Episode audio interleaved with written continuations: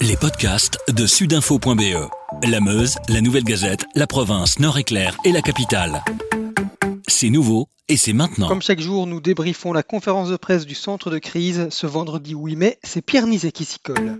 Tout savoir sur le coronavirus. Pierre, on a appris ce matin que deux nouveaux indicateurs étaient principalement suivis pour suivre l'évolution de l'épidémie chez nous. Oui, en effet, donc c'est Yves Van Datem qui l'a précisé ce matin. Donc évidemment, on savait qu'il regardait de très près le nombre de nouvelles hospitalisations, de nombre de lits aux soins intensifs qui sont en baisse depuis quelques maintenant quelques jours, voire plus d'une semaine, ce qui est rassurant. Il a expliqué maintenant aussi, c'est qu'ils ont une donnée importante, c'est l'absentéisme chez les fonctionnaires. Et ils ont 83 000 fonctionnaires qui sont suivis euh, de la sorte et constatent que l'absentéisme maintenant, à l'heure actuelle, mais n'est pas plus important qu'en 2018 et en 2019. Donc ça veut dire quoi? Ça veut dire qu'il y a moins de malades, donc c'est déjà aussi rassurant. L'autre euh, donc facteur qui, qui, est suivi, l'autre indicateur qui est suivi, c'est le nombre de consultations chez le médecin pour les symptômes grippaux. Et on constate à nouveau que ben, ça continue de diminuer. on sait qu'en général, la grippe, on l'a ben, C'est en hiver. Là, l'hiver ben, est terminé, on est au mois maintenant de mai. Mais on constatait qu'en avril, ben, ce, ces symptômes grippaux étaient toujours bien présents et même plus nombreux que d'habitude. C'était dû évidemment au Covid.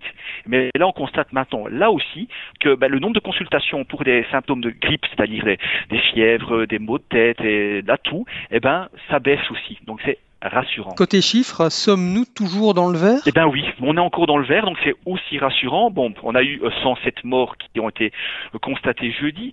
on est moins de 200, on est moins de 150. 107, c'est encore beaucoup peut-être, mais il y en a eu quand même 63 qui ont été euh, constatés dans les maisons de repos.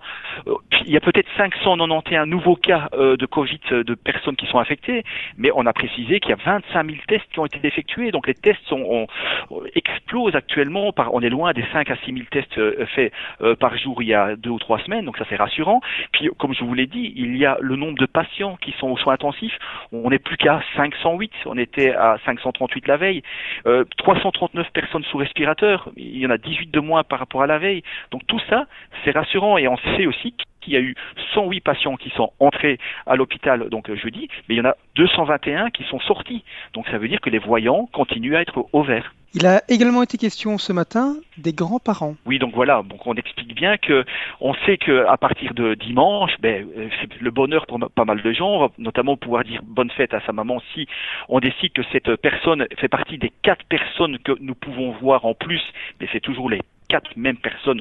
On l'a bien précisé encore. Donc il est par exemple pas trop recommandé de, de, rencontrer quatre personnes qui sont issues de quatre familles différentes. Ça, ils l'ont bien dit. Vaut mieux avoir quatre personnes d'une même famille. C'est important. Mais Ivan Latem l'a encore bien répété aussi.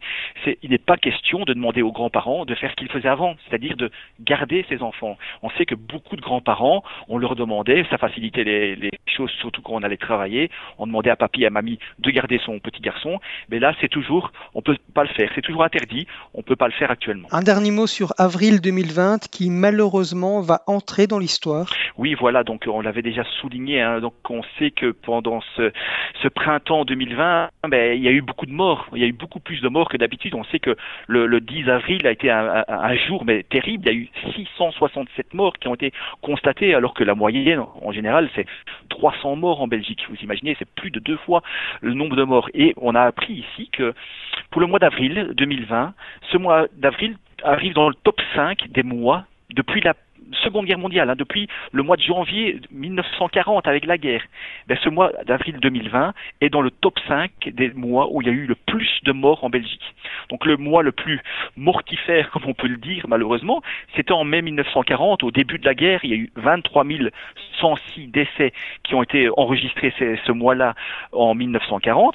Puis en 1945, en janvier, donc on était à la fin de la guerre, 15 950 décès, mais c'est sans doute aussi dû au fait que les conditions de vie étaient super difficiles à l'époque. Puis il y a deux autres mois qui interviennent, qui ne sont pas de la guerre, c'est le mois de janvier 1951 où on a eu 15 503 morts et le mois de février 1960 où on a eu 15 425 morts. On peut imaginer que c'est après-guerre, il y a eu peut-être aussi une épidémie de grippe importante, on ne sait pas, mais tout ce que je peux vous dire, c'est qu'en avril 2020, on a eu 14 790 décès en Belgique, ce qui est énorme.